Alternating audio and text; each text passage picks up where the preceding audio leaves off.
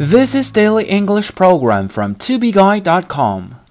The term for today is no brainer. And brainer is spelled B R A I N E R. When you think something is really obvious, you can say that it's a no brainer. No brainer 这个短语的意思是不必费脑筋的事， 容易的事情。It seems like a no-brainer, but is it really that simple? 这件事儿好像完全不用太多考虑，但是真的那么简单吗？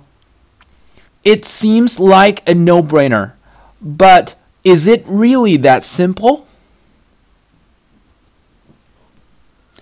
For U.S. firms, the decision to manufacture overseas has long seemed a no-brainer.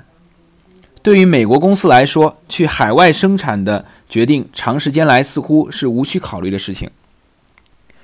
For U.S. firms, the decision to manufacture overseas has long seemed a no-brainer.